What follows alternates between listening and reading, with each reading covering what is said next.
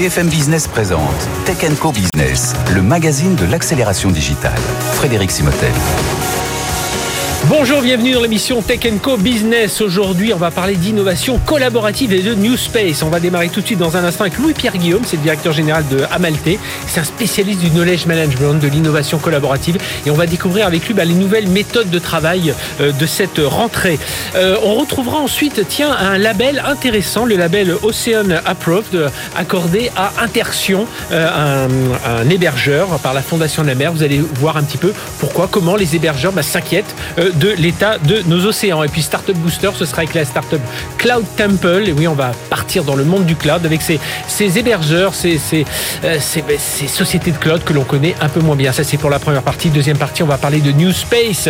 Vous savez, avec Artemis qui a du mal à, démarrer, mais il y a beaucoup de projets autour de New Space. Et bien, ce sera notre débat en, entre, en deuxième partie de euh, Tech Co Business. Merci d'être avec nous. On est ensemble pendant une heure sur BFM Business. BFM Business, Tech Co Business, l'invité.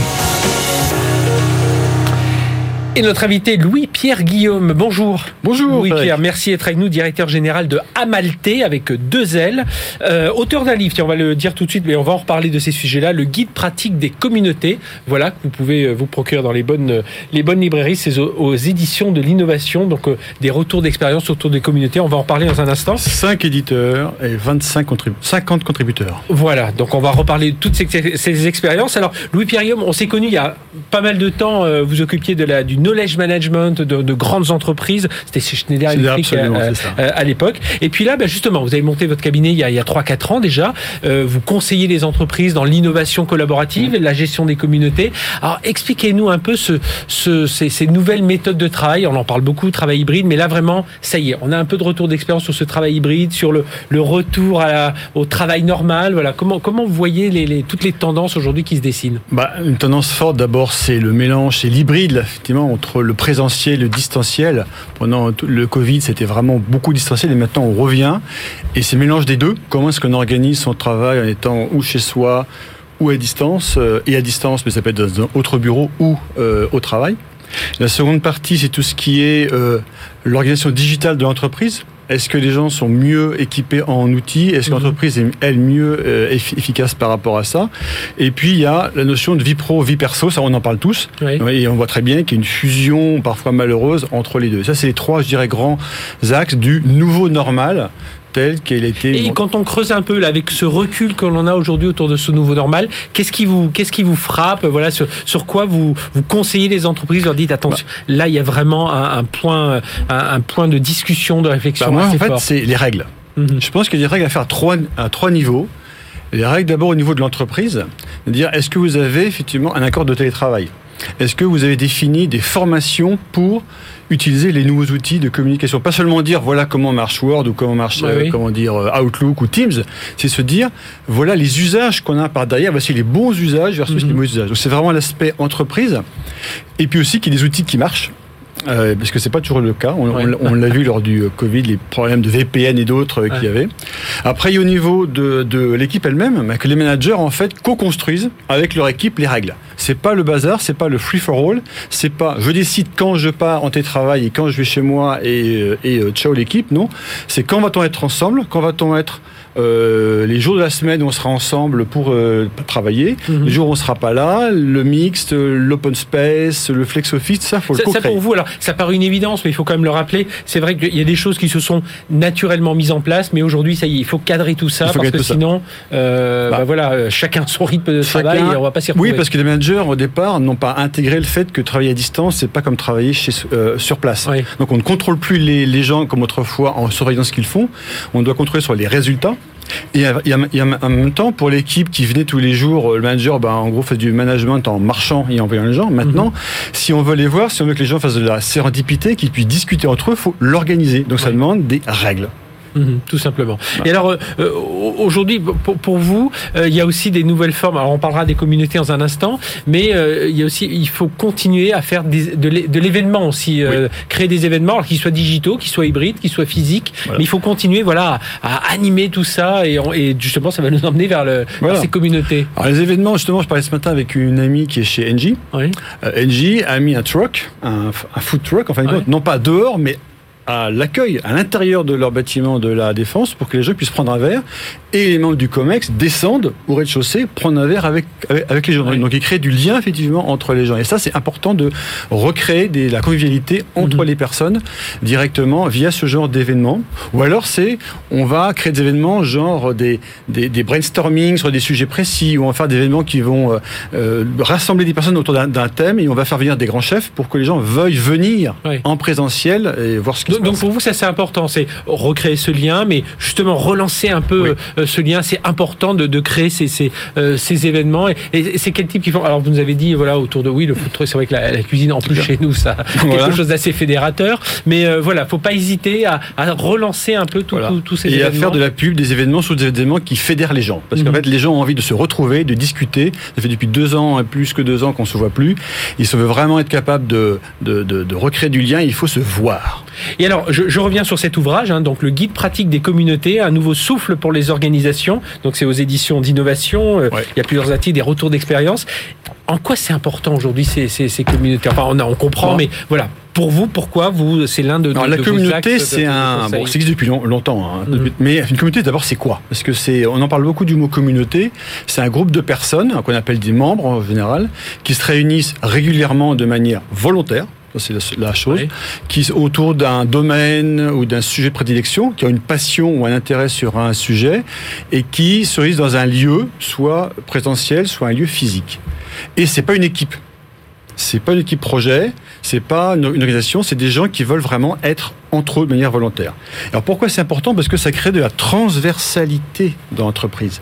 Imaginez une grosse entreprise, vous avez différents services et vous avez par exemple un domaine qui peut être commun à plusieurs personnes, comme par exemple, on parlait euh, par exemple de, tout ce qui est le, le, le RSE, l'environnement, mhm. ou ça peut être un thème sur euh, le ou l'expérience client, par exemple, client par exemple, ou ça peut être sur autour d'un processus euh, mhm. métier.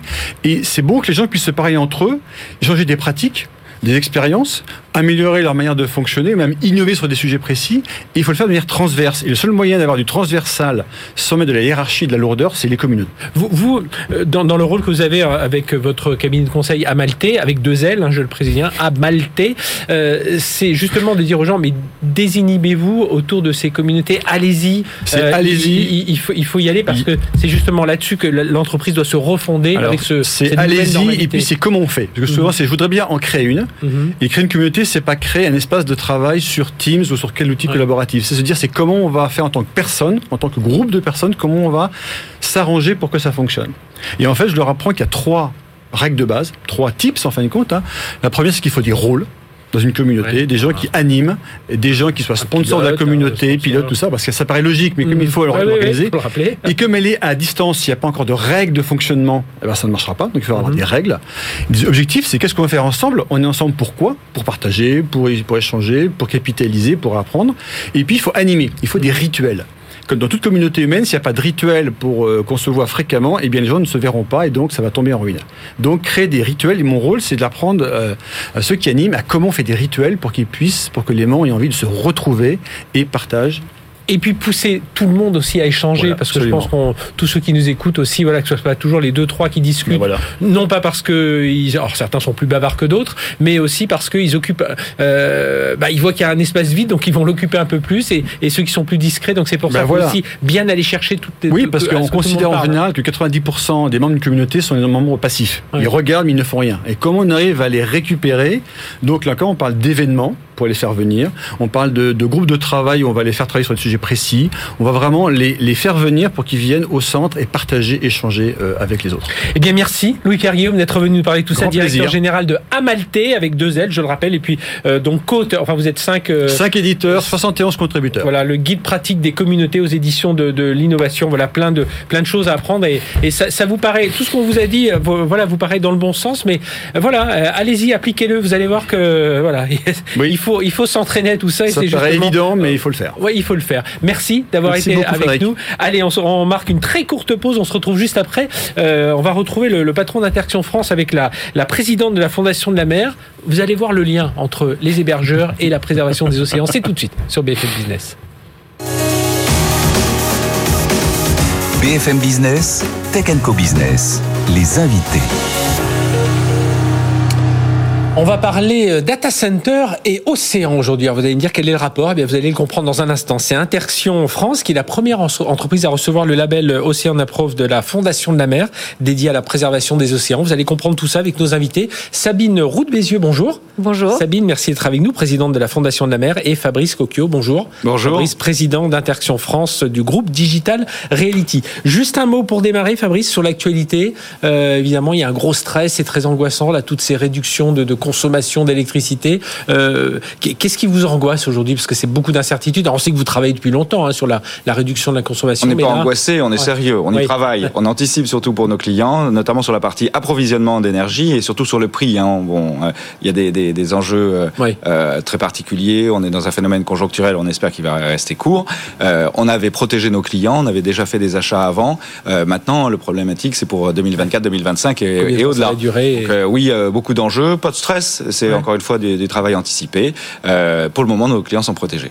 Alors, euh, si, si on revient sur Digital Reality, votre, dans un- votre maison mère, donc vous avez mis pas mal d'engagements pour réduire de, alors je crois que c'est près de 70% l'em- l'empreinte carbone directe, et puis de de- d'un quart aussi 25% l'empreinte carbone euh, indirecte d'ici à 2030.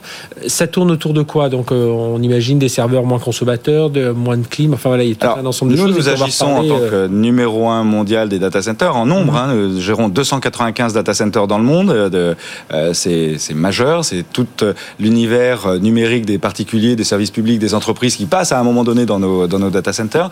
On travaille bien sûr en coordination avec nos clients qui posent leurs machines informatiques et télécoms chez nous, mais nous ne sommes pas responsables de leurs machines. Nous, nous sommes responsables de toute cette oui. infrastructure, le data center, qui doit marcher 24 heures sur 24 et surtout euh, dans la politique bien sûr du groupe Digital Realty, mais la France, euh, la, la filiale française est très en amont puisque dès, dès- on en avait parlé d'ailleurs sur ce Mhm, plateau. Oui. Dès euh, 2020, nous avons pu euh, être le premier acteur de data center de cette envergure à être neutre au niveau carbone, scope 1, scope 2, hein, c'est-à-dire les émissions directes et la consommation d'énergie. Ça veut dire quoi? Ça veut dire qu'on n'a pas attendu la crise énergétique là pour travailler sur d'abord l'efficience énergétique. hein. le meilleur kilowattheure, Mhm. c'est celui qu'on ne consomme pas.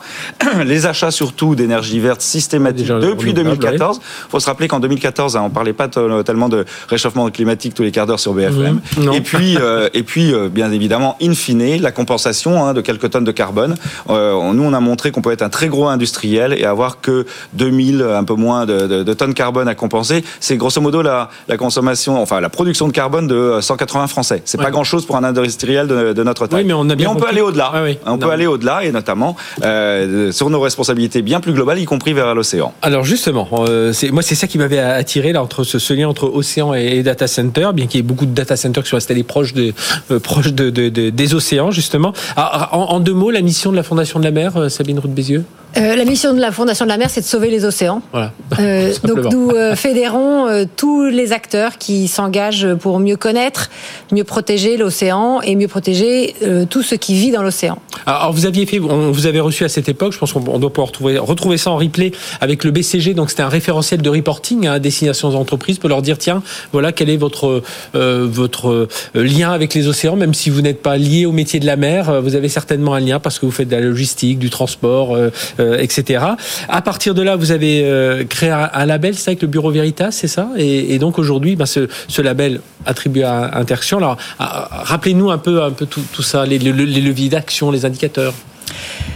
La plupart des entreprises considèrent qu'elles n'ont aucun lien avec les océans. Mhm. Euh, elles sont euh, dans les data centers, dans l'agroalimentaire, euh, dans l'hôtellerie, et elles nous disaient régulièrement, euh, écoutez, nous on s'occupe de planter des arbres ou on s'occupe de plein d'autres sujets très importants, mais les océans c'est pas notre problème. C'est un peu loin. C'est un peu loin. C'est un peu loin. On voit le ciel, hein, on lève la tête, on voit le ciel, mais l'océan, on ne le voit pas. Alors qu'il recouvre 70% de la surface de la planète, et alors qu'il est aussi le régulateur du climat. La moitié de l'oxygène que nous avons sur Terre provient de l'océan, qui absorbe un tiers du CO2. Donc quand on parle de climat, quand on, quand on parle de CO2, on, on devrait commencer par s'intéresser par l'océan à l'océan. Et donc, ce qu'on a cherché à faire avec la, à la Fondation de la mer, c'est de développer des outils pour les entreprises, pour que d'abord elles prennent conscience de leur lien à l'océan, Mhm. qu'ensuite elles aient des outils pour les mesurer, ces impacts. Et puis enfin, très important, qu'on puisse valoriser celles qui sont pionnières en matière de réduction d'impact. Et donc, sur, pour ces trois objectifs, on a construit d'abord un référentiel océan, euh, qui était celui qui, qui, avait été fait avec le, Mhm. le BCG, Le BCG, oui. qui a été validé par euh, l'Organisation des Nations Unies, par l'ONU, comme une, une des, un des outils meilleures pratiques pour, Mhm. pour les entreprises. Il est calqué sur l'ODD 14. Vous savez, il y a Ah oui. 17 objectifs du développement durable. Alors, le 14, c'est celui de- des océans. C'est celui qui est le moins utilisé par les entreprises. hein. Euh, Il y a 80% des entreprises cotées qui utilisent les ODD un peu comme une sorte de grammaire de leur RSE. Mais alors le 14, euh, on l'oublie. Euh, et donc nous, on a construit un outil très simple euh, et en même temps très robuste et, et scientifiquement éprouvé puisqu'il a été validé par, euh, euh, enfin labellisé par l'ONU, qui est ce référentiel. Et sur la base du référentiel, Vous avez créé ce, on a ce construit label. le, le label Ocean Et, Approved. et- et ça veut dire par exemple, alors, il y a 10 leviers d'action, il y a une quarantaine d'indicateurs. Ça veut dire par exemple, je suis une entreprise, je me dis, bon, moi j'ai pas de lien avec l'océan, mais finalement on va dire, mais comment vous transportez vos marchandises? Et c'est là on va dire, bah tiens, ces marchandises arrivent par la mer, et c'est là où, je vais cocher une case où je dis, bah oui, oui, j'ai une partie de mes euh, marchandises. C'est comme ça, c'est comme ça qu'on se rend compte, on a ce lien? Exactement. En fait, on, on a 44 euh, euh, indicateurs et donc 44 leviers de- de- de- de- d'impact et d'action. Et on fait, on commence par faire une analyse de matérialité. C'est-à-dire Mhm. que évidemment, vous êtes un hôtel, une entreprise de data center ou un logisticien ou un transporteur maritime, Mhm. vous n'avez pas le même type d'impact. Oui. Ou un pêcheur. Alors, vous n'avez pas le même type d'impact. Donc, sur les 44 indicateurs, il y en a, disons, un 60% qui sont utilisés euh, par une entreprise, mais elle n'utilise pas, elle n'est pas euh, euh, Oui, en lien direct. ouais. cohérent avec l'ensemble Ouais. des indicateurs. Donc il y a, en fait ils sont rangés en trois grandes catégories. D'abord ce que on émet et qu'on rejette dans l'océan. Donc Mhm. ça peut être alors de façon très naturelle euh, évidemment les les rejets dans l'eau euh, Mhm. et dans l'océan. Euh, ça peut être les émissions dans l'air évidemment donc à commencer par le CO2 mais aussi les SOx et les NOx voilà. Mais c'est aussi et on en prend de plus en plus conscience aujourd'hui, c'est le bruit, la lumière, Mhm. tous les impacts négatifs finalement sur sur la faune et la flore marine. Donc ça c'est le premier bloc. Le deuxième bloc, c'est ce qu'on retire de l'océan. Alors évidemment, on pense d'abord aux ressources halieutiques, à la pêche, euh, mais aussi euh, les granulats marins euh, pour euh, faire euh, du béton. Et Dieu sait qu'on en a besoin euh, pour pour dans le dans le BTP, que ça devient un, un énorme sujet. Mais aussi euh, le pétrole et le gaz. Euh, qu'on va chercher de plus en plus dans l'océan et on voit les, les batailles qui ont lieu aujourd'hui en Méditerranée euh, orientale sur le Mhm. sujet et puis euh, ces, ces fameuses terres et métaux rares euh, contre lesquelles nous euh, que- pour, enfin, pour lesquelles la Fondation de la mer- milite fortement pour qu'on les laisse là où elles sont mais ça fait partie La, aussi la baie de Douarnenez, j'ai entendu parler, voilà, pour ceux qui connaissent un peu. Ouais, alors voilà. Bon, et puis donc c'est tout ce qu'on tout ce qu'on re- retire de l'océan. Et puis Ouais. après un troisième chapitre qui est tout ce qui est transversal. Euh, on en parlait tout à l'heure avec Fabrice Cocchio. C'est par exemple est-ce que le management de l'entreprise euh, reçoit des bonus euh, sur liés à son impact sur l'océan Mhm. ou au moins déjà sur les dimensions RSE. Puisque, puisque le lien entre le climat et l'océan est assez direct.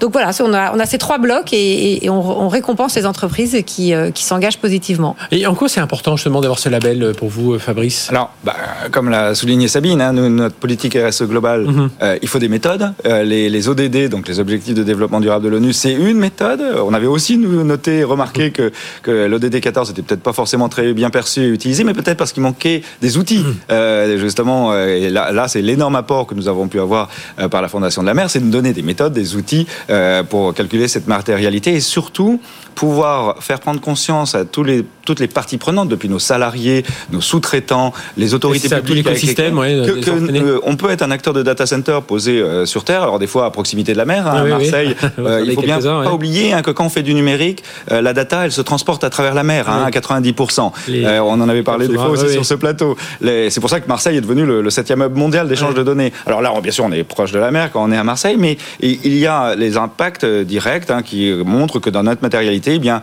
le traitement des déchets, le, le- le- le traitement des gaz à effet de serre, euh, l'impact justement aussi sur la consommation d'eau, y Mhm. compris si c'est de l'eau de ville ou de l'eau qu'on pompe, a des impacts directs euh, sur, sur l'océan. Et ça, par, par rapport, alors, par rapport à votre écosystème, vos, vos- même vos, vos collaborateurs, mais aussi par rapport à vos clients. Vous sentez que les clients, peu à peu, voilà, ils sont évidemment, ils sont alors euh, sur les autres ODD, oui, mais euh, Alors, là, moi, ce que je coup, remarque, parce que euh, j'ai pas de leçon du tout à donner, mais Ouais. nos clients, on, on travaille aussi bien avec des, des, services publics ou, euh, ou parapublics, comme l'établissement français du sang, des ministères avec des, des, grands acteurs de la tech américaine ou TikTok ou mm-hmm. et d'autres. Ils, ont tous une, au moins une volonté, a priori, de, de, de, rentrer bien sûr dans cette responsabilité sociétale et environnementale. Par contre, des fois, il manque un petit peu d'outils. Nous, quand on arrive à acteur de data center en disant, vous savez, en devenant neutre, en travaillant justement sur l'ODD 14, on, on travaille à effacer l'empreinte carbone de vos, de vos plateformes informatiques et télécoms, euh, ils sont très contents. Mhm. euh, et ça va aussi bien. D'ailleurs, on a eu un communiqué de presse récemment euh, de Oracle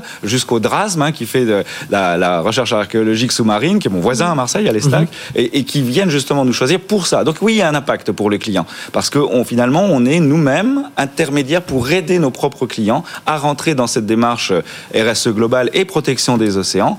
Euh, moi, notre, nous pensons que notre credo, c'est quand on veut, on peut. Voilà, il faut, faut le faire. Bon, eh bien, on va suivre en tout cas tout ça. Il y a, d'autres entreprises qui sont en, en, dans la tech. Vous avez d'autres entreprises, euh, Sabine Rudbeck Alors, qui euh, Interxion est le premier euh, dans, dans, le secteur du numérique à avoir été mhm. labellisé. Ce qu'on espère, c'est que vous allez montrer l'exemple. On travaille justement avec Fabrice Cocchio pour mobiliser le secteur qui est très consommateur d'énergie et donc très émetteur de, de, CO2, sauf pour les entreprises les plus vertueuses. On a aujourd'hui d'autres entreprises qui ont été labellisées, beaucoup dans le secteur maritime, dans le secteur de la cosmétique aussi. Donc il y a un certain nombre de secteur qui, qui s'éveille euh, à la conscience océanique et on espère que beaucoup d'autres vont suivre et se faire labelliser Ocean Approved. Voilà, Ocean Approved, donc c'est vraiment validé Bureau Veritas derrière, hein, et puis euh, ça, mm. ça démarrait d'un référentiel réalisé avec la Fondation de la mer et le BCG. Merci Sabine Roux d'être venue nous parler de tout ça et Fabrice Cocchio, euh, président d'Interaction France du groupe Digital Reality. Voilà, dans tous ces enjeux-là, ben oui, l'océan, il faut, il faut en tenir compte, mais je crois qu'aujourd'hui tout le monde est en train de prendre bien conscience que euh, la planète, voilà, il y a beaucoup de choses, à, il y a encore beaucoup de choses à faire. Merci d'avoir été avec nous. Allez, on, on poursuit sur BFM Business. BFM Business, Tech Co Business, Startup Booster.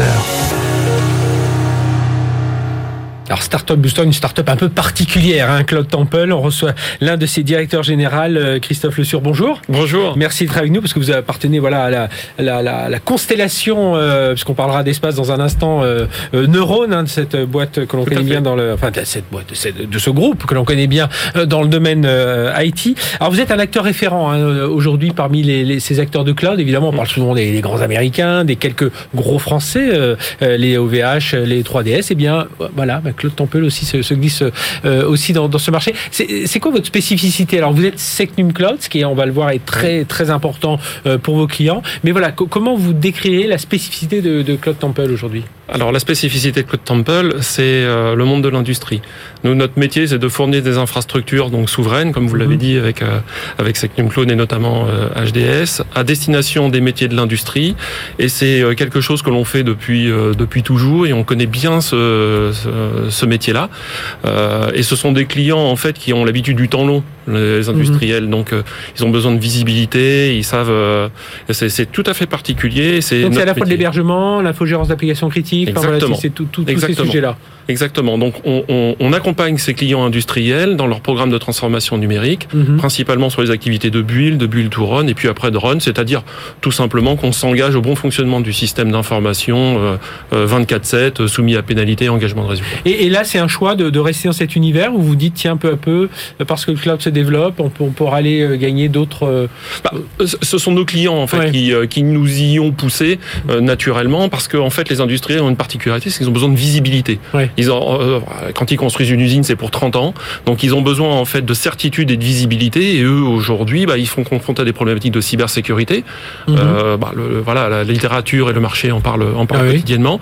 Ils sont confrontés à, à des problématiques d'efficience opérationnelle.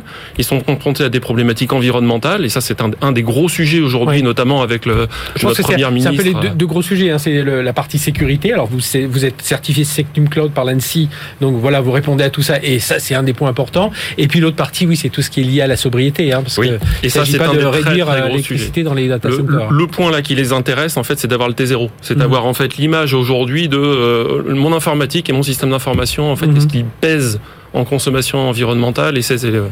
Alors, travailler dans l'écosystème cloud, c'est avoir vos clients, mais c'est aussi avoir tout un des partenaires. Vous avez IBM, je crois qu'il fait partie sur la partie stockage, mais c'est aussi bah, être à l'écoute de tout ce qui se fait dans l'écosystème. Là, dernièrement, on a Microsoft qui a revu, revu ses, qui a assoupli un peu ses règles. voilà, si on veut utiliser les, les produits Microsoft, toute la, la, la, suite Office, enfin voilà, tous leurs outils en dehors du cloud Azure. Hmm. Quand on s'appelle, vaut mieux s'appeler Cloud Temple que s'appeler euh, Amazon ou Google euh, Google Cloud, hein, parce que voilà, ça c'est un peu assoupli nous, on a eu une chance, c'est qu'on a été consulté en fait par la direction de Microsoft il y a quelques mois de cela. Ils sont venus nous présenter en avance de phase le programme. Mhm. Directement, on a vu des gens arriver de Redmond pour nous dire voilà en fait comment on imagine les choses, quel impact ça aurait pour vos clients.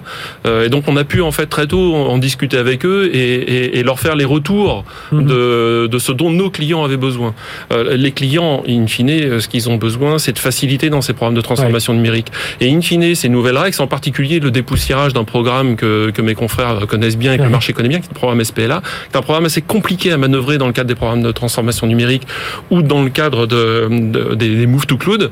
Donc il y a, il y a toute, une, toute une partie de simplification qui est venue. Mhm. Euh, euh, et donc nous, on est plutôt positif par rapport à ça. Ils, veulent, en, fait, en fait, vos clients, ils veulent de la maîtrise. Quoi. Ils, veulent, ils veulent pas tout d'un coup découvrir que la facture à la fin du mois, ah ben oui, mais Exactement. voilà, Et, in fine, en fait, euh, de mon point de vue, Microsoft officialise quelque chose qui avait déjà lieu dans des discussions dans, dans dans, les, dans les négociations d'accords entreprises entre Microsoft et nos clients, il y avait déjà ces discussions-là en fait autour du licensing. C'est venu un peu clarifier tout ça. Ça clarifie, ça simplifie et ça facilite grandement. Euh, sur, la, la, question souveraineté, alors euh, il nous reste une minute pour en parler, mais on peut en parler des heures. Mais là aussi, c'est un point important aujourd'hui. Alors il ne s'agit pas de faire du protectionnisme, la souveraineté. Non, du tout. Elle se fera aussi avec des Américains, mais euh, voilà, c'est quand même important. Vous, vous, comment vous y répondez aujourd'hui chez, chez Aujourd'hui, quand on parle de souveraineté, on entend un peu tout et son contraire. nous, on le regarde en fait sous l'angle de la visibilité pour les clients. Et on a besoin de savoir, en fait, nos clients, pour leur métier, ont besoin de savoir ce qui est souverain et ce qui ne l'est pas. Et l'ANSI, euh, qui est une agence d'État, mhm. a défini ce qui était souverain et ce qui ne l'était pas. Ça leur permet, d'un point de vue métier, d'avoir de la visibilité, de se dire, OK, ces données-là ou ce patrimoine informationnel de l'entreprise-là, j'ai besoin, moi, de le protéger j'ai besoin, en fait, d'avoir un certain nombre d'infrastructures qui répondent à. Donc, je, ça va dans la logique des choses. Mhm. Et souvent, en fait, on mélange souveraineté et sécurité. ce sont deux choses qui sont, qui sont concomitantes, euh, que l'on que l'on aborde au même moment, mais qui ne sont pas, en fait, euh, on ne parle pas de la même chose. On peut avoir du très sécurisé, pas souverain. Et on peut euh, avoir du souverain sans nécessairement que ce soit extrêmement sécurisé. Eh bien, merci d'être venu nous parler de tout ça. On vous recevra à nouveau hein, pour autour de, de ce club, parce qu'il y a vraiment beaucoup de choses intéressantes. Et maintenant qu'on tout le monde a parfaitement euh, compris le, le, euh, les infrastructures cloud. Enfin, je l'espère, les infrastructures cloud. Il faut un peu descendre dans les détails, parler de sobriété. Il y a beaucoup de choses à, voir. Merci d'avoir été avec nous, Christophe euh, Le surdirecteur général de Cloud Temple. On se retrouve dans un instant. On va partir dans l'espace, New Space, nouveau, nouvelle conquête spatiale. Vous savez, c'est à l'occasion de la mission Artemis. Voilà, ça nous a. on se pose beaucoup de questions. Vous allez voir, on va découvrir tout ça avec nos experts. C'est tout de suite sur BFM Business. BFM Business, Tech Co Business, le débat. Voilà, et on va parler euh, de débat d'espace de, et de New Space. Vous savez, euh, alors l'élément déclencheur, c'est évidemment la mission euh, Artemis. Artemis 1, cette fusée, vous suivez tout ça certainement avec passion. Reporté deux fois. Voilà, a priori, le lancement devrait être est prévu pour mi-octobre. Le but, c'est d'envoyer une, une, fusée imposante. Hein. Elle fait un immeuble, je ne sais plus combien d'étages, mais enfin, c'est un très très gros projet. Le but, c'est d'envoyer des premier euh, euh, faire un tour jusqu'à la Lune, récolter plein de plein d'informations. Prochain vol Artemis 2, il y aura des astronautes à bord qui feront encore le tour de la Lune pour encore récolter des informations. Et prochain mission Artemis 3, bien là, ce sera carrément le retour sur la Lune. Et puis, euh, ben voilà, on espère que ce sera un pas vers Mars. voilà, il y a beaucoup de choses euh, dont on va parler aujourd'hui. Et puis, évidemment, dans l'espace, il se passe aussi beaucoup de choses autour des constellations de satellites. On en parle avec nos invités. Je vous les présente tout de suite. David Bertolotti, bonjour. Bonjour. David, merci d'être avec nous. Vous êtes directeur des affaires institutionnelles et internationales chez Eutelsat, hein, spécialiste français donc de, de l'orbite géostationnaire. C'est euh, combien? Une quarantaine de satellites Presque 40 satellites. 40 satellites, dont un, alors, à l'heure où on enregistre, il est encore voilà, dans, à, à Kourou il va bientôt partir, c'est ce qu'on espère. on attend toujours les fenêtres météo. Là, c'est pas des fuites d'hydrogène, tout ça, c'est vraiment la fenêtre météo qui va donner le lancement. Il s'appelle euh, Connect. Connect avec un K euh, VHTS. Et donc, euh, voilà, on souhaite tout le succès évidemment à ce, satellite. Merci d'être avec nous, en tout cas David. Romain Luquen, bonjour. Bonjour Romain, alors vous êtes directeur des, euh, pardon, CEO et cofondateur de Share My Space. Alors, on revient dans un instant sur votre métier, c'est Vigile l'espace, hein, c'est la surveillance du domaine spatial, justement, bah, parce qu'il y a tous les, euh, tout ce qui vole, tout ce qui est utilisé, mais aussi tout ce qui n'est plus utilisé. Et là aussi, il faut regarder un peu comment tout ça doit se gérer. Et puis avec nous également Pierre-José Biot, bonjour. Bonjour Frédéric. Pierre euh, José, organisateur des, des, assises du New Space, c'était au mois de juin dernier. Juillet. C'est cela. au mois de juillet, oui, c'est vrai. Le, le, le, temps, le temps passe euh, assez vite, mais c'est vrai que c'était au mois de juillet. Et puis vous êtes aussi auteur d'ouvrages et entrepreneur. Euh, bah tiens, euh, je vais démarrer avec vous, Pierre José. donc je parlais d'Artemis, alors fuite d'hydrogène, etc. voilà, le vol pour l'instant est, est, reporté. Bon, on va pas faire toute l'émission là-dessus, mais peut-être justement, comme on parle de New Space, est-ce que c'est pour vous c'est un projet euh, All Space. Alors, moi, moi j'emploie pas le mot All Space, mais le SLS, euh, on va dire, c'est un programme qui refait, qui est, j'ai intitulé ça le dernier dinosaure de mhm. l'exploration spatiale. En réalité, c'est un, un, programme très ancien qui remonte à presque 50 ans dans ses racines technologiques, c'est mm quasiment à la navette spatiale, hein, au niveau des, des, choix technologiques qui sont faits. Euh, et donc, c'est, on va dire, un programme un ancien modèle. Moi, je parlais plutôt de, ah ça plutôt que parler d'All Space. Bon, on n'est pas dans ce type de discours-là. New All Space, on, on est assez inclusif dans la démarche. Donc c'est un programme très ancien, euh, qui est à mon avis le dernier de cette catégorie-là pour plein de raisons. Mais on peut dire quelque chose qui est très intéressant, c'est de faire un tout petit peu d'histoire. Euh, la, la, navette spatiale s'est arrêtée, le programme navette spatiale s'est mhm. arrêté. Non seulement il y a eu des accidents à l'époque, dramatiques, on le sait, mais il y a deux raisons à l'époque qui ont provoqué aussi l'arrêt des navettes spatiales. La première, c'est des, des fuites d'hydrogène lié au choix technologique de de l'hydrogène liquide. Mhm. Donc c'était des fuites d'hydrogène qui posaient un, gros problème à la flotte de navettes spatiales. Et le deuxième problème qui était posé à l'époque, c'était le coût unitaire de lancement des navettes, mhm. qui au départ devait être relativement faible pour faire beaucoup de navettes, qui en fait s'est révélé très très coûteux. Voilà. Et ces deux raisons-là ont aussi provoqué l'arrêt des navettes spatiales. Et force est de constater que dans les derniers jours, deux problèmes que rencontre aujourd'hui le programme SLS, donc qui mhm. incarne cette histoire, euh, on va dire un peu ancien modèle. Des fuites d'hydrogène. Eh oui, premier, premier report fuite d'hydrogène, deuxième report fuite d'hydrogène. Alors on peut faire le lien entre les deux évidemment, mhm. parce que les choix du programme SLS sur le plan technologique sont les choix qui remontent à, 40 mhm. ans, à 50 ans quasiment. Et puis il y a une, information plus importante, tout à fait récente, c'est qu'il y a un inspecteur général de la NASA qui, dans le cadre d'une audition au Congrès, vient d'expliquer que les coûts de lancement unitaire du SLS pour les années à venir ne seraient pas soutenables. Voilà, on trouve le deuxième argument qui avait collé au sol la, navette spatiale. Il dit ça va coûter 4 milliards par lancement. Mhm. Voilà. Donc on retrouve euh, correspondance dans l'histoire. Donc ce programme-là est un programme euh, très important. On le souhaite de réussir, évidemment, hein, pour tout le monde. C'est un événement pour tout le monde. C'est intéressant. Mais il faut quand même constater que c'est un modèle qui est daté, en réalité, qui a on va dire, beaucoup de nuages au-dessus de la mhm. tête pour les années à venir. Et surtout, en conclusion, c'est un modèle anti-New Space en réalité. Voilà, c'est ça qu'il faut dire. Et on, va revenir sur les enjeux de New Space. Oh, Romain Luquen, on, voit, hein, c'est des enjeux évidemment techniques, on vient de dire, euh, économiques, politiques aussi, parce que là aussi, euh, on pourra dire qu'il y a des batailles aux États-Unis entre le Congrès, le euh, Barack Obama à l'époque. 2009. 2009, Romain. Oui, tout à fait. C'est vrai qu'on ne peut pas s'empêcher de faire le rapprochement avec, euh, avec SpaceX, qui a vraiment le, vent en poupe et qui arrive à, soulever des capitaux, mhm. et, en particulier dans la gestion de l'échec. Mhm. Euh, et ça, pour moi, c'est un élément vraiment fondamental et qui crée un, schisme entre la, NASA des années 60 et la NASA d'aujourd'hui. Euh, aujourd'hui, c'est vraiment SpaceX qui porte, qui porte la vision et qui, qui, arrive à emporter tout le monde avec lui quand il y a un échec. je ne peux pas m'empêcher de faire le parallèle entre les échecs de Falcon Heavy l'année dernière ou en 2020 mhm. et cet échec-là. Quand il y a un échec de Falcon Heavy, c'est une fête. C'est on va y arriver la prochaine fois, c'est formidable, on va mettre plus d'argent et ça va le faire et c'est et c'est tout le peuple et c'est toute l'Amérique et toute la Terre qui regarde Elon Musk qui fait avancer l'humanité.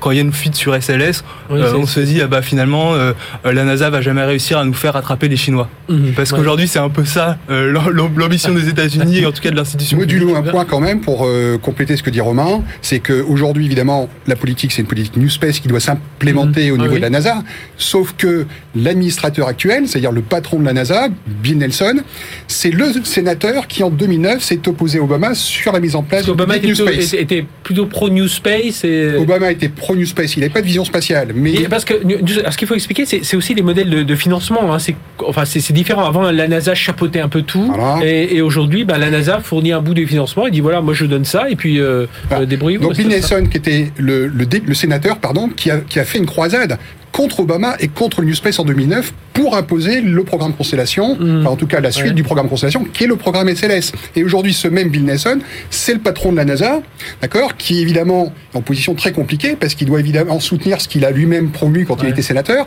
mais qui en même temps doit appliquer une politique New Space. Mm-hmm. Donc c'est très compliqué pour lui. Et donc d'où ses propos très récents où il a dit oui, mais les coûts unitaires qui vont venir seront pas si élevés que ça, ça va baisser, etc. Mais en réalité, on a un problème quand même de, de, ce point de vue. Hein. David Bertolotti. Oui, non, je, reviens sur ce point parce que c'est effectivement très important pour euh, les, les, gens du secteur, la question des, des, coûts unitaires, parce que finalement, euh, ce qui détermine un peu la, la rentabilité aussi euh, de nos activités, c'est le, le, prix au kilo, si j'ose dire, de ce qu'on envoie dans l'espace. Et donc, faire baisser le prix au kilo de, de ce qu'on envoie est une donnée clé pour le, le succès et la mhm. rentabilité à long terme de, de nos activités. la deuxième chose, je trouve, qui illustre aussi ce, ce programme, même si c'est un programme d'exploration mhm. lunaire, euh, scientifique euh. Hein, euh, c'est l'importance du sujet d'accès à l'espace mhm. en général et de disposer quand on en a besoin du type de lanceur dont on a besoin. Et alors c'est vrai que c'est c'est le lanceur de, de, tous les superlatifs, mais c'est quand même un peu une tendance aussi du secteur. C'est vrai que dans le New Space, il y a beaucoup de gens qui font des, des petits lanceurs, des micro lanceurs, mais avoir des très gros lanceurs, c'est aussi quelque chose d'important notamment pour les constellations. Parce que mhm. quand on a besoin de lancer beaucoup de satellites à la fois, euh, si on veut minimiser le nombre euh, de lancements, euh, pour des raisons économiques, mais aussi environnementales. Dites-nous ce, qui coûte cher. Là, par exemple, vous, vous lancez là, alors là, c'est un, satellite euh, K-Connect, mais qu'est-ce qui coûte cher dans, dans, dans l'équation économique entre le, euh, la conception du satellite, le, le, le lanceur, toute l'opération de lancement, le, le suivi ensuite le, Ah, c'est un tout. Hein. Évidemment, bon, le, satellite lui-même est, est un, un objet technologique onéreux particulièrement quand c'est euh, euh, un objet du type de, de, Connect VHTS, euh, alors qui lui c'est un immeuble de trois étages, c'est plus petit que le SLS, mais c'est quand même plusieurs étages d'immeuble. Euh, donc l'engin lui-même, il y a, il y a toute la partie, euh, ce qu'on appelle dans, dans, notre jargon le segment sol, hein, les, mhm. les, antennes, les équipements euh, basés à terre qui mhm. permettent la vie et le, le contrôle du satellite, la, la, gestion de ces opérations, et puis bien sûr il y a les services de lancement.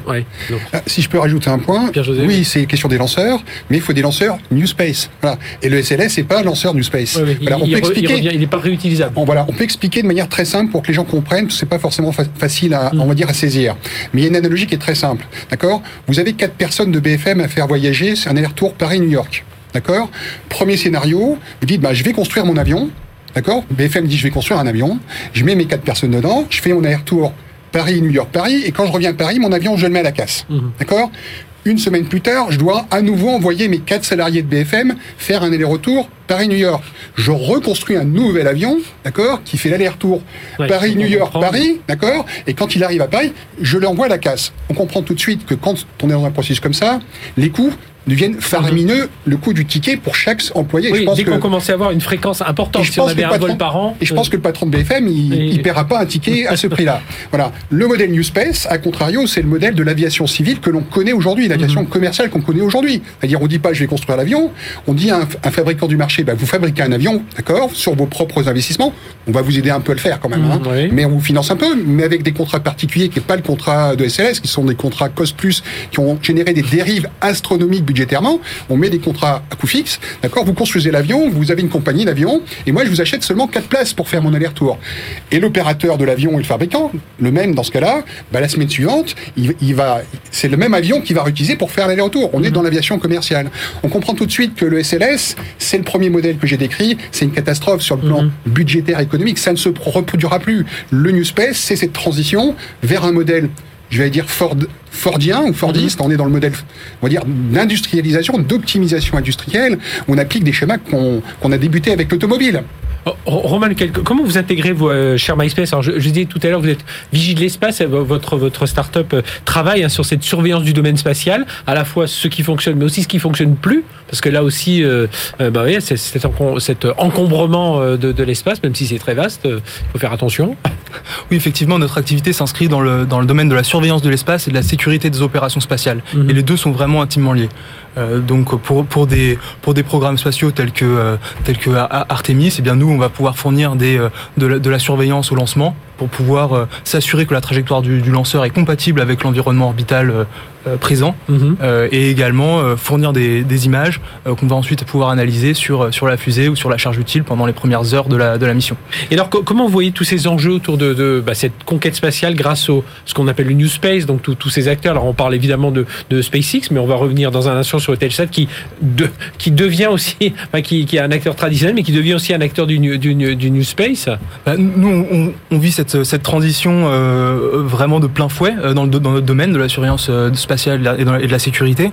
Euh, autrefois, la surveillance spatiale, c'était vraiment le domaine militaire. C'était mhm. euh, voilà des infrastructures euh, euh construites par le construit par le, le, plan, Reagan, industriel qui étaient ensuite opérés par les militaires pour surveiller ce qui se passait dans l'espace. Et aujourd'hui, il y a des cas d'usage civils qui commencent à émerger, qui sont tirés par la réglementation, qui sont tirés par la volonté des acteurs économiques d'être proactifs dans leur démarche de mhm. protection de l'environnement orbital. Et donc nous, on propose des solutions bah, New Space standardisées pour ces acteurs-là, que ce soit des opérateurs de services de lancement ou des opérateurs de satellites. Et, même, même, aujourd'hui, les militaires, pour compléter ce que dit Romain, vont être amenés, ils commencent à le faire déjà, à utiliser des infrastructures civiles. C'est-à-dire mhm. que contrairement à ce que je viens de dire. Il faut, réduire les coûts. Il dit, avant, c'est ce que j'expliquais, hein, l'armée faisait tout elle-même, et aujourd'hui, l'armée, elle se dit, mais ce serait beaucoup plus efficace, dans certains cas, d'utiliser des opérateurs euh, privés. Privés. Donc, euh, type Sherman ou, ou, plein d'autres, parce qu'en mhm. France, il y en a de nombreux, il faut aussi le dire oui, on a, un écosystème. Mais il y a, un écosystème, justement, on a travaillé là-dessus, c'est important de le dire. Et alors justement, euh, Eutelsat, alors acteur euh, traditionnel hein, que l'on connaît bien dans, dans, le domaine spatial, et qui, euh, bah, comment se transforme pour aller vers ce New Space? Alors, on a parlé, c'était en juillet, donc euh, ce projet de fusion avec la constellation OneWeb, hein, le britannique, mais il n'y a pas que ça. Euh, voilà, expliquez-nous un peu comment vous abordez un peu ces, ces nouveaux enjeux. Alors, comme vous disiez, c'est le prix au kilo. Donc, bon, évidemment, cette équation économique, équation technique, équation politique. Voilà. Comment vous intégrez dans, dans tout ça, David Bertolotti bah, D'abord, euh, ce, que, ce que je voudrais dire, euh, c'est que chez Telsat, euh, certes opérateur historique, on n'oppose pas non plus ah Allspace et, non, non, vous avancez, vous évoluez. voilà, on, on, regarde les, les, évolutions du marché et c'est très bien aussi d'être challengé par, par le New Space. On y trouve des développements technologiques innovants, on peut y trouver de nouvelles solutions, de nouveaux services. Parce que je crois que c'est ça aussi qui est, qui est très important, c'est l'évolution euh, du, du, métier mhm. euh, et de voir qu'on va de, de, plus en plus vers une conception de l'espace comme service où euh, on propose à des utilisateurs des services en fonction de leurs besoins. Tout ça tourne d'ailleurs beaucoup autour de l'exploitation de la, de la, donnée spatiale, mhm. que ça soit de la donnée télécom, c'est ce qu'on fait, mais ça peut être de la donnée image mhm. dans le domaine de, de l'observation de la Terre. Donc il y a de plus en plus de, de, clients sur Terre qui ont besoin de données en provenance de l'espace et, et de la euh, transporter.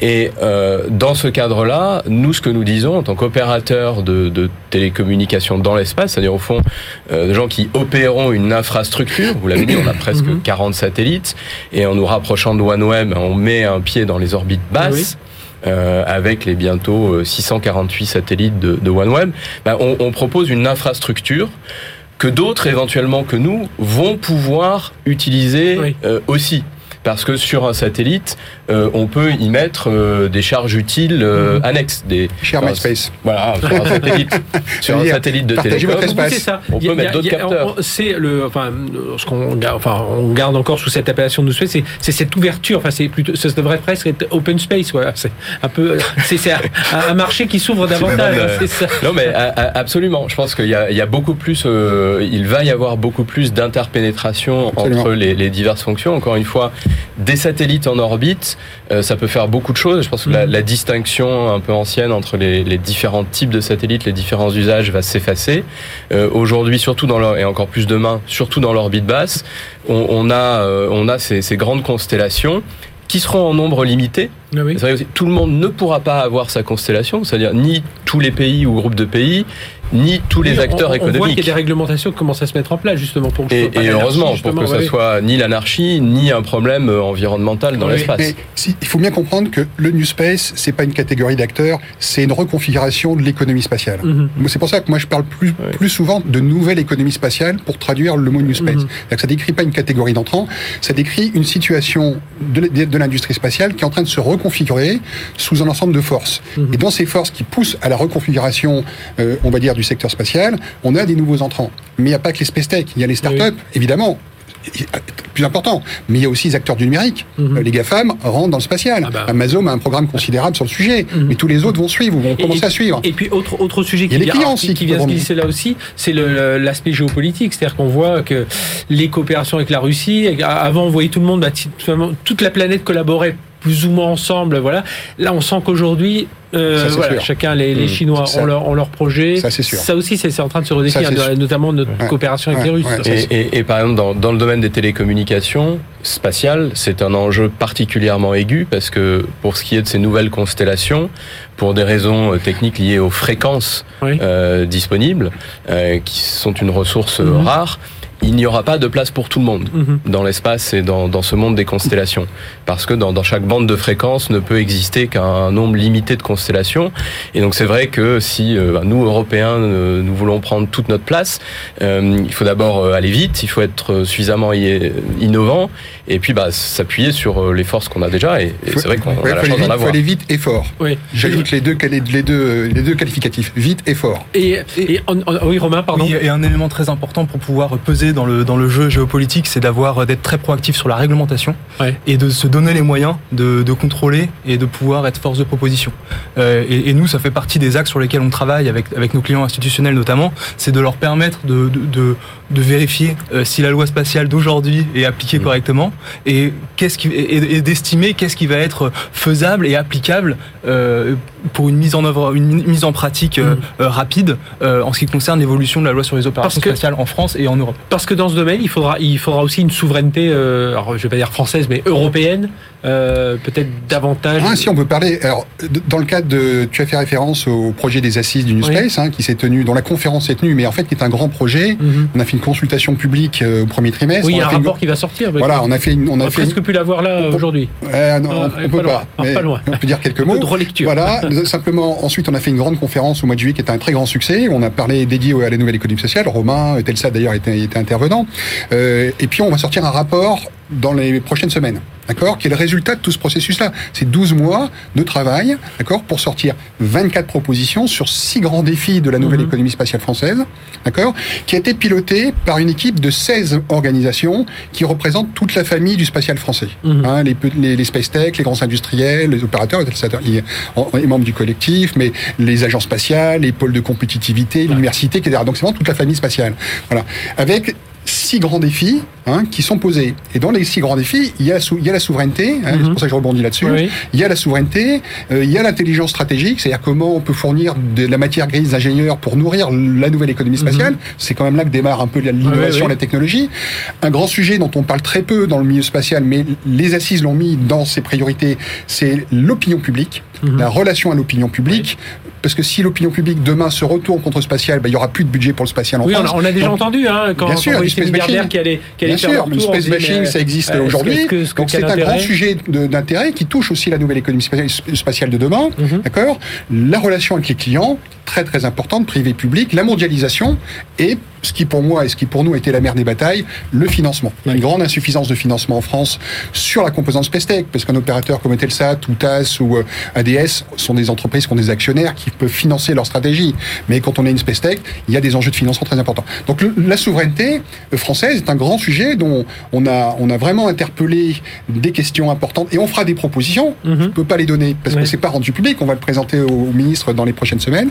Mais on va dire la souveraineté, elle peut s'envisager au niveau français. Il y a une il y a un rôle très important on va dire, pour l'armée et la défense nationale, de se nourrir de l'innovation privée et vice-versa. Hein, c'est-à-dire, et, et, nous nourrir, on l'a dit tout à l'heure, l'armée peut utiliser une plateforme privée d'une space tech.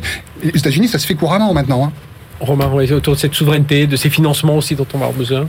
Oui, la formule que, j'aime bien, c'est de dire que la, la, notre souveraineté, la souveraineté française et européenne doit être financée par l'export. Mhm. C'est-à-dire qu'il ne s'agit pas de d'avoir euh, des, des, organisations publiques, que ce soit qu'elles soient civiles ou militaires, qui définissent des spécifications très précises qui vont être mises en œuvre par euh, des industriels, mais il s'agit de, de, de, coopérer avec des, des, entreprises, euh, des entreprises qui ont un modèle économique porté vers l'export, mhm. pour fournir des solutions qui soient à la fois adapté pour les besoins militaires, mais qui soit également viable d'un point de vue économique dans un marché mondial avec une compétition accrue. David Bertolotti, sur quoi il faut accélérer aujourd'hui On bon, il y a plusieurs enjeux, hein, on l'a compris, euh, finance, économique. On vient d'avoir un peu les, les, six grands enjeux de, de, ce rapport, mais et sur vous, qu'est-ce qui, pour, pour vous, qu'est-ce qui, quels sont les points sur lesquels, en tant que Telsat, mais même en tant qu'expert de, de, de, ce domaine spatial? Bah, je, je, rejoins mes, mes collègues pour dire qu'effectivement, il faut accélérer sur les questions de financement et, et d'investissement. Euh, il faut être sûr qu'on a les ressources euh, pour pour avancer. Euh, et là, je pense que, enfin, c'est comme sur la souveraineté d'ailleurs, parce que c'est très lié. L'échelon pertinent, c'est l'Europe. Mhm. L'Europe d'ailleurs au, sens large. Enfin, l'Europe, l'Union européenne et la Commission, mais aussi l'Europe de l'Agence spatiale européenne mhm. et, et, la relation entre les deux. il faut accélérer sur les constellations en, en orbite basse. Mhm. L'Europe, ne peut pas se cacher, a, a hein, pris du retard. Il y a une vraie compétition et encore une fois peur chez Amazon pour des, des, euh, places limitées. Voilà, donc il, il, faut prendre notre place, sinon on risque de, de recréer des dépendances. et, puis, et, on a vu dans des constellations, il faut les euh, clients en dessous, donc c'est là aussi. Les clients, les clients seront seront là euh, sans, sans, trop sans trop d'inquiétude. Il y, a, il y a beaucoup de demandes, mais il faut justement euh, il faut justement répondre à leurs demandes. Et puis je, je reprends le, le propos de, de Romain. Euh, il faut pas oublier dans tout ça la, la réglementation, parce que donner un coup d'accélérateur technologique, c'est très bien. Hein, et d'ailleurs, on voit bah, avec le New Space, tout va très vite. La réglementation, c'est toujours ce qui va un peu moins vite. Mhm. Alors ça fait peut-être bizarre d'entendre euh, une grande entreprise euh, dire qu'elle veut de la réglementation, mais je crois que c'est vraiment important euh, pour préserver euh, l'espace extra-atmosphérique comme ressource commune, pour être sûr que tout le monde peut y prendre sa place, euh, que ça ne sera pas pollué dans quelques années et qu'on ne mhm. se pose pas pour l'espace les mêmes questions euh, qu'on se pose aujourd'hui pour les océans. Voilà, on a besoin euh, de, de, plus de réglementation. On en a une très bien euh, en France. Mm. Il faut qu'on arrive à l'exporter et à convaincre les autres acteurs du spatial d'être aussi rigoureux. Il faut vraiment créer ce climat de confiance. sur le financement, il faut dire, faut, faut, mettre les chiffres sur la table. C'est ce qu'on a fait nous aux assises, à la conférence d'assises au mois de juillet. Aujourd'hui, les États-Unis, qui est le pays auquel il faut se comparer. Alors chacun a sa taille évidemment, mais en termes d'efforts, je parle. En, en, proportion gardée, j'allais mhm. dire. Hein. Aujourd'hui, les États-Unis consacrent 60 milliards par an, grosso modo. C'est l'ordre de grandeur. Hein. C'est des chiffres considérables. Voilà. Euh, Aujourd'hui, une levée de fonds euh, moyenne dans le domaine des space tech, euh, c'est 60 millions, 60 millions de levée de fonds par, par levée de fonds pour une entreprise. Mhm. Il y a eu des levées de fonds avec au travers des, des SPAC aux États-Unis au cours des, des, deux dernières années qui levaient 300-400 millions par levée de fonds, par levée de fonds. Hein. Aujourd'hui, pour vous donner un exemple, France 2030, ça consacre 100 ou 150 millions par an pour l'ensemble euh, du, du, du, spatial dans, dans France 2030. Mmh. Voilà, il faut donner ces éléments-là, parce que si on regarde pas ces chiffres-là, on, on, on, on s'illusionne. Hein. Donc il faut mettre ces chiffres sur la table pour ensuite faire des propositions qui vont faire qu'on va, on va, on va lutter à armes égales, parce qu'il faut aller vite, David a raison, mais il faut aller vite, il faut aller fort, parce que si une space tech française, elle lève euh, 2 millions ou 3 millions, et que son équivalent, parce qu'il aura un concurrent, il a déjà un concurrent aux États-Unis qui en lève 30 ou 50, d'accord C'est terminé. Même si on est innovant entrepreneur, ils sont pas moins innovants entrepreneurs. Donc donc il faut, faut mettre les grands enjeux sur la table. Et messieurs, merci. Ben, on aura l'occasion de reparler de tous ces sujets, notamment la sortie. Ce sera quand le, rapport ah, C'est dans les prochaines semaines. Allez, dans les prochaines semaines. Merci en tout cas à tous les trois. Pierre-José Billot, donc organisateur des Assises du New Space. Romain Luquen, donc CEO, cofondateur de Share My Space. Allez voir là sur le site Share My Space, vous allez voir, c'est assez passionnant. Évidemment, Eutelsat. David Bertolotti, merci. Et euh, alors, à l'heure où là, ce, ce, ce satellite n'est pas encore parti, on espère, voilà, on regardera tout ça euh, bah, là, ce, ce week-end et, et, vous, et vous allez voir aussi la, la la conquête, l'aventure spatiale, bien ça se continue. Et on a besoin de compétences, il hein, faut encore le rappeler. Euh, voilà, ça attire, il hein, faut attirer des ingénieurs, des techniciens, des femmes aussi, évidemment. Euh, on en parle souvent dans, dans ces univers. Merci. Il y, en a, il y en a beaucoup dans le New Space. et eh bien voilà, eh bien on a, on, a tout dit et on se reverra certainement pour tous ces sujets. Merci de nous avoir suivis. On se retrouve la semaine prochaine, même heure, même endroit. D'ici là, excellente semaine sur BFM Business.